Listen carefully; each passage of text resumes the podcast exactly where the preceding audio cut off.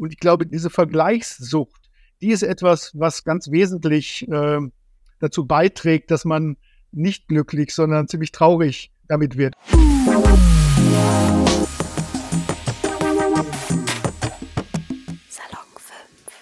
Hallo zusammen, ich bin's Lennart und heute hier, um ein bisschen über das Thema Selbstoptimierung zu sprechen. Das Ganze mache ich natürlich nicht alleine, denn ich habe mir einen Profi eingeladen, und zwar Professor Dr. Röckling. Äh, stellen Sie sich doch vielleicht einmal selber vor, für die Leute, die Sie nicht kennen. Ja, guten Tag auch in die Runde. Mein Name ist Ulrich Bröckling. Ich bin in Freiburg an der Universität tätig und bin Professor für Kultursoziologie dort und habe mich in meinen Forschungen unter anderem auch mit dem Thema Selbstoptimierung beschäftigt. Perfekt. Dann wollen wir doch mal mit der ersten Frage anfangen, die ist jetzt ein bisschen allgemeiner gefasst. Und zwar, ähm, in welchen Bereichen unseres sozialen Lebens lässt sich Selbstoptimierung überhaupt feststellen, beobachten? Ich würde sagen, in letztlich allen Lebensbereichen lässt sich das feststellen, weil es so gut wie nichts gibt, was man nicht irgendwie verbessern kann, effizienter machen kann, schneller machen kann und so weiter. Ähm, also im Bereich des ähm, Selbstmanagements, des Umgangs mit der Zeit, mit der eigenen Arbeitskraft, im Hinblick auf die körperliche Fitness, auf die Gesundheit. Ähm, aber auch das ganze Feld der Arbeit ist natürlich auch eins, wo äh, die Einzelnen angehalten werden, sich zu optimieren. Und gibt es dieses Konzept der Selbstoptimierung schon lange?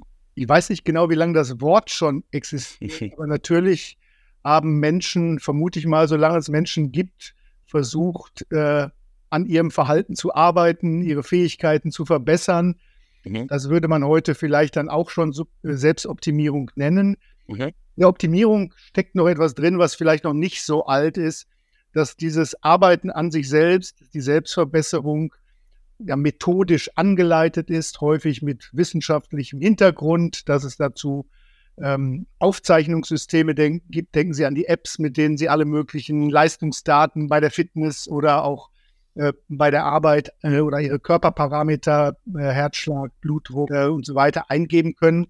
Okay. Das sind natürlich neue Entwicklungen. Vielleicht muss man sagen, dass Optimierung als Wort einen Kontext hat, der sehr stark mit Ökonomie zu tun hat. Optimierung meint nicht nur einfach ja. Verbesserung, sondern eine Verbesserung, die darauf abzielt, mit möglichst wenig Einsatz, mit möglichst wenig Mitteln, möglichst die gewünschten Effekte und zwar in möglichst mhm. starker Form zu erzielen. Also in diesem Sinne nicht nur Verbesserung, sondern es geht immer um das Beste, es geht immer auch um Steigerung. Und äh, je mehr solche ökonomischen Logiken in unseren Alltag Einzug halten und das eben nicht nur im Bereich von Arbeit oder Konsum, sondern auch ja bei der alltäglichen Lebensführung, desto mehr hat sich eben auch dieses Konzept von Selbstoptimierung dann ausgebreitet. Und äh, glauben Sie, dass dieses Konzept der Selbstoptimierung in Menschen schon drin ist, schon, schon von Anfang an? Aber was in Menschen drin ist, das weiß ich gar nicht. Da bin ich ganz vorsichtig, da irgendwelche ja. Annahmen zu machen, wie die Menschen sind oder was mhm. ihre Antriebe sind. Mhm. Dazu bin ich doch durch und durch Soziologe, der mhm. weiß oder auch sich damit beschäftigt, dass äh, das, wie Menschen denken, wie sie handeln, aber auch wie sie fühlen, immer von den Umgebungen, von den anderen Menschen, aber auch von der nichtmenschlichen Umgebung abhängt. Mhm. Also wenn man in einem Arbeitsverhältnis steht und seinen Job behalten will, dann muss man bestimmte Erwartungen erfüllen. Wenn man in einer Jugendklicke unterwegs ist, ist das ganz genauso. Wenn man in den. Social Media unterwegs ist, überall gibt es Erwartungen, mit denen Menschen konfrontiert sind und man kann sich zu diesen Erwartungen in unterschiedlicher Weise verhalten. Man kann sie zu erfüllen versuchen, man kann sich dem verweigern, man kann das irgendwie so sich so durchschummeln. Mhm. Man wird diese Erwartungen damit nicht los und ein ganz wichtiger, ganz verbreiteter Umgang mit Erwartungen umzugehen, ist eben, dass man an sich arbeitet, um diese Erwartungen besser zu erfüllen. Mhm. Ähm, seit wann lässt sich denn dieser Trend der Selbstoptimierung beobachten? Das ist die Frage, wie lange man zurückschaut. Also es gibt mhm. schon in den 1920er Jahren zum Beispiel ganz riesige Ratgeberbücher und auch entsprechende Kurse und Angebote, in denen man seine eigene Leistungsfähigkeit, da geht es insbesondere noch um, das, um den Bereich der Arbeit, optimieren können soll, wo man dann so eine Art Buchhaltung seines eigenen Lebens führt, alle Dinge aufzeichnet, genau kontrolliert und dadurch Dinge zu optimieren versucht. Okay. Ähm, das, wie gesagt, hat eine längere Vorgeschichte. Man könnte das zurückführen auch bis in religiöse Kontexte. Also denken Sie an sowas wie die Beichte und Beichtspiegel, wo man erstmal nicht nur seine Sünden ähm, nochmal benennt und überhaupt auch erstmal ergründet, was man da alles falsch gemacht haben könnte, sondern mhm. indem man da ein Bekenntnis ablegt vor dem Priester, dann im Anschluss auch Besserung gelobt und also sich dann auch verbessern wird. Auch das ist ja schon eine methodische Art der Verbesserung. Ob das immer funktioniert, das war damals genauso fraglich, wie es heute äh, bei irgendwelchen Apps fraglich ist, die dann meist ja auch dann in der Schublade landen bald. Also das gibt es schon sehr lange. Man kann aber sicher ähm, feststellen, dass so seit den 70er, 80er Jahren des letzten Jahrhunderts ähm, das nochmal einen enormen Schub gekriegt hat. Zum einen, weil sich da so als ein gesellschaftlicher Trend, als eine gesellschaftliche Logik die Vorstellung durchgesetzt hat, es wäre gut und es ginge den Menschen besser, sie wären erfolgreicher, sie wären glücklicher, sie wären gesünder, okay. wenn sie sich selbst wie ein Unternehmen oder als Unternehmer ihres eigenen Unternehmerinnen ihres eigenen Lebens begreifen und also versuchen, sich selbst so zu führen, mit sich selbst so umzugehen, als seien sie jetzt der Geschäftsführer, die Geschäftsführerin äh, des Unternehmens Ich, Ich AG. Ja. Ähm, das war eine, ja, eine Logik, die sich äh, in dieser Zeit in vielen Bereichen bereit, äh, ausgebreitet hat, in der Arbeitswelt, aber eben, wie gesagt, weit darüber hinaus. Und in diesem Zuge ist auch ein bestimmtes, ein bestimmter Typus von Literatur oder später ist das dann auch ins Internet ausgewandert. Also okay. äh, die Ratgeberliteratur, die einem Tipps gibt, wie man das macht, die mhm. hat damals einen enormen, seit damals einen enormen Boom erlebt. Das ist so die Stapelware, die Sie dann in der Bahnhofsbuchhandlung neben der Kasse finden, wo Sie dann Simplify Your Life oder wie ich dieses oder jenes besser machen kann. Zu allen möglichen Dingen gibt es da solche Ratgeberliteratur. Und mit dieser mhm. Ausbreitung dieser ja auch methodischen Hilfen ähm, hat das nochmal zumindest in der öffentlichen Wahrnehmung einen enormen Schub bekommen. Also es hört sich jetzt alles so sehr positiv an, aber gibt es da vielleicht auch irgendwas Negatives? Ähm, ich sehe das gar nicht positiv, sondern erstmal ist das eine Beschreibung, mit der man positive Dinge verbinden kann, aber auch höchst negative Dinge. Wenn ich zum Beispiel mhm. irgendetwas lernen will, ich möchte jetzt schwimmen lernen, kann das mhm. nicht. Dann ist es gut, wenn ich da einen Kurs belege oder wenn ich mir jemanden suche, der oder die das schon kann und mir beibringt und dann übe, übe, übe und irgendwann mhm. werde ich es dann relativ schnell gelernt haben. Da kann ich etwas, was ich gerne machen möchte, erlernen oder meine Fähigkeiten auch verbessern. Ich kann schneller schwimmen lernen oder andere Schwimmstile noch erlernen. Ja. Das ist wunderbar. In diesem Sinne ist so ein methodisches Arbeiten an sich selbst erstmal etwas, was hilfreich ist und worauf eigentlich niemand von uns vermutlich verzichten will. Auf der anderen Seite, wenn diese Aufforderung, wenn dieses Gebot, optimiere dich selbst, sich in alle Lebensbereiche ausbreitet, dann ist das natürlich auch eine ziemlich anstrengende Sache, weil man nicht nur dann immer so ein Ziel vor Augen hat, was man noch nicht erreicht ist, dem man nachstreben soll, sondern weil man da streben und streben und streben und üben und üben kann, ans Ziel kommt man nicht. Es geht immer noch ein bisschen besser es geht immer noch ein bisschen effizienter und immer noch ein bisschen schneller. Also man hat ständig damit zu tun, dass man ein Gefühl des eigenen Ungenügens vermittelt kriegt. Das, das ist auch eine riesen Frustmaschine, die Selbstoptimierung, weil man eben da nie mit fertig ist und nie an das Ziel kommt, für das man eigentlich vielleicht angetreten. Glauben Sie, dass Leute, die solche Kurse oder Bücher verkaufen, ähm, einfach nur profitieren wollen und gar nicht dieses Versprechen von Verbesserungen erfüllen wollen? Darüber kann ich nur spekulieren. Äh, natürlich möchte jemand, der oder die ein Buch schreibt, auch, dass dieses Buch sich gut verkauft und versucht, mhm. Gerade wenn es um Ratgeber geht, und die Verlage tun das natürlich auch, mhm. sowas wie Marktforschung zu betreiben. Aber man kann natürlich nur erfolgreich sein, weil es Leute gibt, die das auch suchen, die da Hunger mhm. nach haben, die das genau, ja, ja ein, ein Bedürfnis danach haben. Mhm. Insofern kann man jetzt nicht sagen, das sind alles irgendwelche finsteren Gestalten, die uns da verführen mhm. zur Selbstoptimierung, sondern das ist ein, äh, ja, es gibt sowas wie eine Sehnsucht danach, die natürlich auch nicht aus irgendwie dem Allerinnersten, was immer da sein mag, kommt, sondern die auch gesellschaftlich getriggert und gepusht wird. Glauben Sie, dass solche Ratgeber überhaupt was bringen können? Sowas wie, ja, wie du dein Leben hundertmal effizienter machst, wie du schneller arbeiten kannst und sowas. Bringt das überhaupt irgendwas? Also zunächst mal sind viele Bücher generell und für Ratgeber gilt das, glaube ich, in besonderem Maße erstmal Geschenkartikel. Die suchen sich nicht unbedingt über die Leute aus, weil sie ein Problem haben und dann eine Lösung für dieses Problem mit so einem Ratgeber suchen, sondern das kriegen sie zum Geburtstag oder zu Weihnachten geschenkt, weil jemand anders denkt, das könnte dem oder der vielleicht gut tun. Ja. Was dann gelesen wird, das weiß man schon gar nicht. Man weiß ja, ja nichts über die Buchverkäufe Bescheid. Ich glaube schon, dass so etwas Wirkung zeigt. Äh, vielleicht nicht unbedingt die Wirkung, die gewollt ist, die damit beabsichtigt ist. Ich glaube schon, also die Bücher sind ja auch nicht dumm.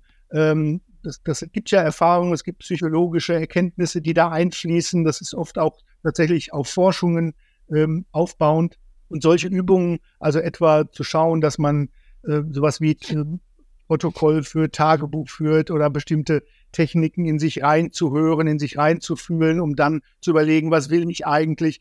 Das ähm, kann man da durchaus lernen und das ist durchaus hilfreich. Aber es hat eben immer diese Kehrseite, von denen ich gesprochen habe. Mhm. Wenn man sich auf solche Literatur einlässt oder auf solche Übungen, auf solche Kurse mhm. einlässt, mhm. dann muss man eben auch damit rechnen, dass man sich am Ende eben schlechter fühlt, weil man nicht äh, mhm. ja, so optimal ist, wie man das gerne wäre. Und solche Bücher arbeiten ja oft dann auch mit Vergleichen. Da werden irgendwelche Promis oder Influencerinnen mhm. oder wer auch immer als Beispiele heranzitiert oder die treten in den Social Media als ja, Lehrer, Lehrerinnen für mhm. solche Selbstoptimierungspraktiken an. Und wenn man sich mit denen vergleicht, sieht man immer ziemlich alt aus. Mhm. Und das, ja, das ist genau diese Frustmaschine, die damit verbunden ist. Ja. Es ist beides. Es kann nutzen, es kann dir helfen und es mhm. kann dich in tiefste Depressionen stürzen und den Frust nur verstärken. Was ist denn so ein gesundes Maß an Selbstoptimierung, dass man jetzt nicht so in Depressionen oder sowas verfällt? Ich glaube, dass das erstens jeder und jeder für sich selber rauskriegen kann und rauskriegen muss. Ähm, ich glaube, eine gesunde Skepsis dagegen hilft, äh, ein ironisches Verhältnis, auch da irgendwie sich mal lustig drüber zu machen. Und da gibt es ja auch schon viele Satiren, die mit diesem Selbstoptimierungs, sich mit diesem Selbstoptimierungswahn beschäftigen. Mhm. Aber das heißt nicht, dass wenn ich ein konkretes Problem habe und für eine, ein konkretes Problem Hilfe suche, dass mhm. ich nicht auf sowas zurückgreife. Also mhm. Also vielleicht ist es äh, schon mal viel gewonnen, wenn ich erstmal genauer versuche, ähm, klar zu werden, wofür will ich das eigentlich? Was will ich damit erreichen? Zu welchem Zweck ähm, mhm. das? Und das hat auch äh, damit zu tun, das ist auch diese Logik der. Selbstoptimierung. Ich hatte eben ja gesagt, wir sollen unser Leben wie ein Unternehmen führen. Mhm. Unternehmen steht immer im Wettbewerb. Und Selbstoptimierung folgt auch so einer Logik des Wettbewerbs. Man guckt sich nicht nur selber an, wie kann ich meine Fähigkeiten verbessern, meine Leistungen steigern, sondern man tut das meist im Vergleich mit anderen. Und viele, gerade solche Fitness-Apps und Self-Tracking-Apps, ähm, machen das ja tatsächlich schon auch als technisches äh, mhm. Tool, dass man da dann sieht, wie, wie stehe ich im Verhältnis zum Durchschnitt und wie, wie stehe ich im Verhältnis zu den Spitzenleistern mhm. äh, in diesem Feld. Und ich glaube, dieser Vergleichs, diese Vergleichssucht, mhm. die ist etwas, was ganz wesentlich äh, dazu beiträgt, dass man nicht glücklich, sondern ziemlich traurig äh, mit, damit wird. Und wenn man ja konkrete Probleme hat für sich selbst und daran was machen will, wunderbar, nutzt das, dann legt es wieder an die Seite, aber aufhören, sich permanent mit anderen zu vergleichen und immer irgendwelchen Idealfiguren, die man dann äh, im Netz gesehen hat oder anderswo mhm. hinterher zu eifern. Da fällt mir gerade was ein, als Sie gesagt haben mit äh, der Ironie. Ich habe mir auch mal äh, durch TikTok geinfluenced ein Buch gekauft, das heißt die 33 Gesetze der Strategie.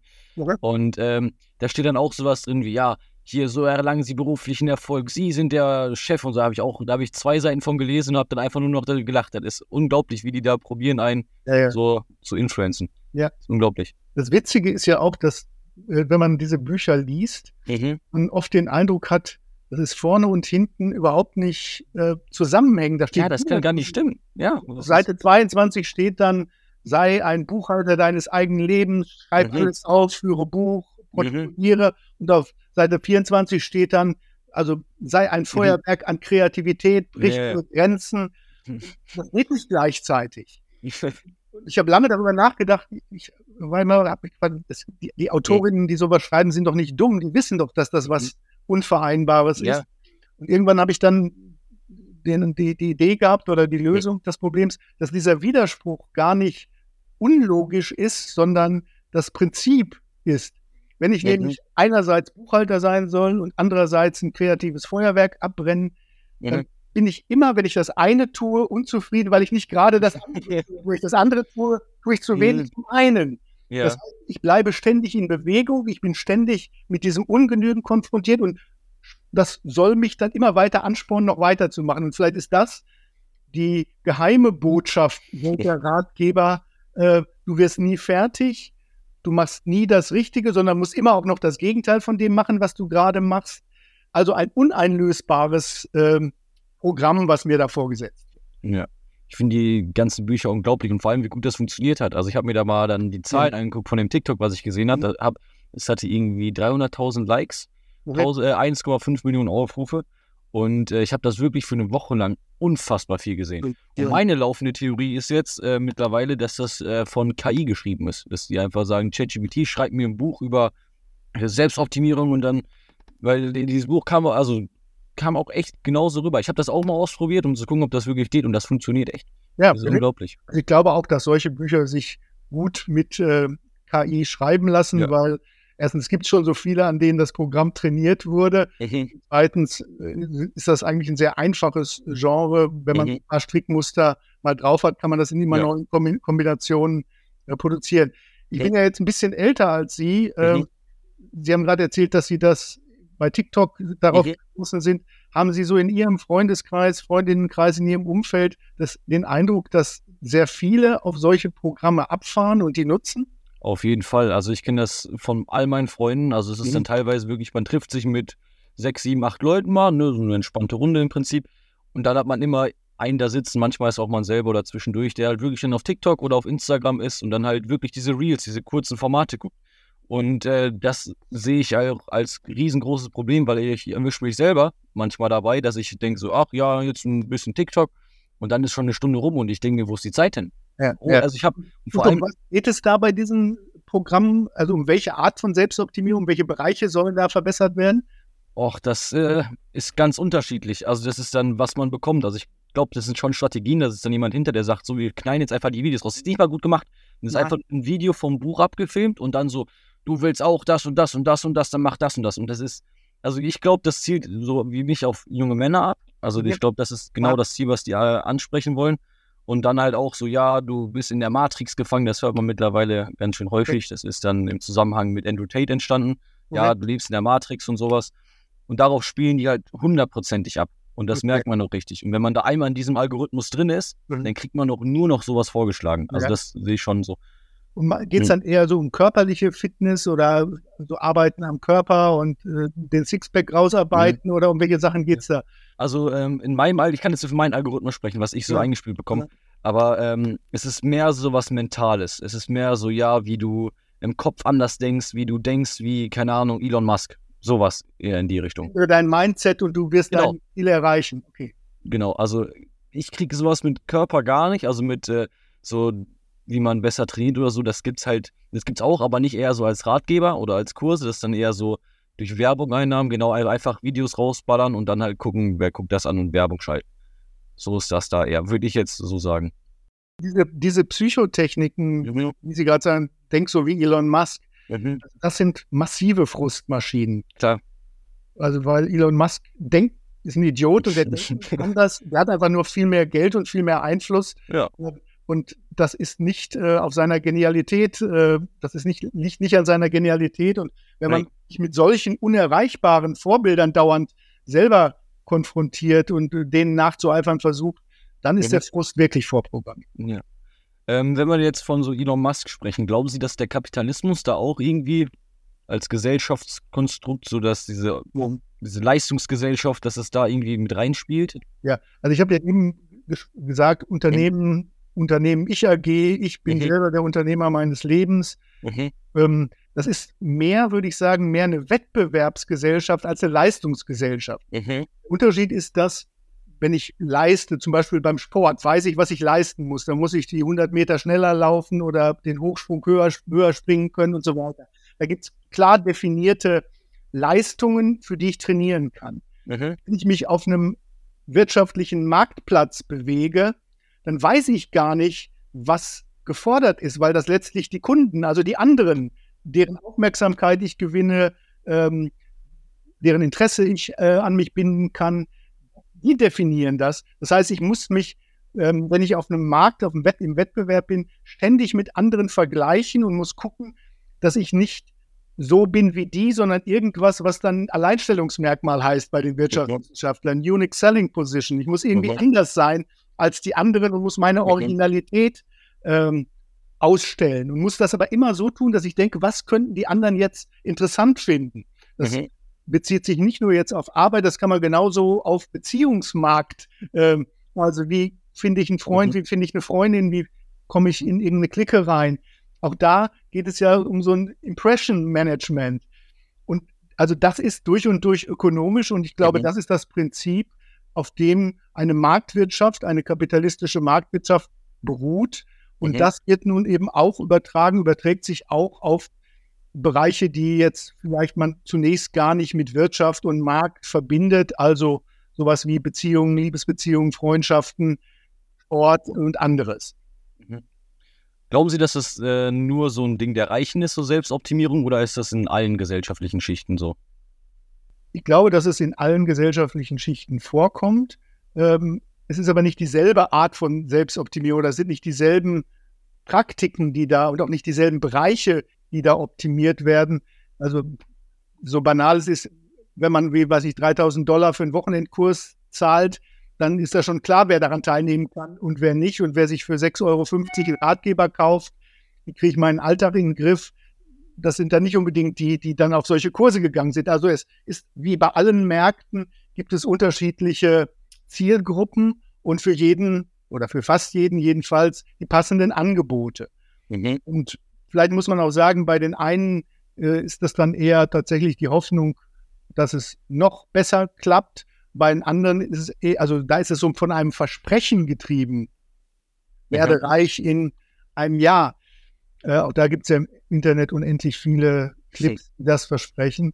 Und bei denen, die in sehr prekären Verhältnissen leben, ist dieses, dieser Wunsch, dieses, ich muss mich jetzt selbst verbessern, eher angstgetrieben, nicht abzustürzen. Nee. Wenn ich mich jetzt nicht verbessere, wenn ich meine Leistung nicht steige, wenn ich nicht wettbewerbsfähig bin, dann finde ich keinen Job, dann finde ich keinen Partnerin oder keinen Partner, dann bin ich draußen. Und das ist angstgetrieben und nicht von einer Verheißung, von einem Versprechen. Mhm.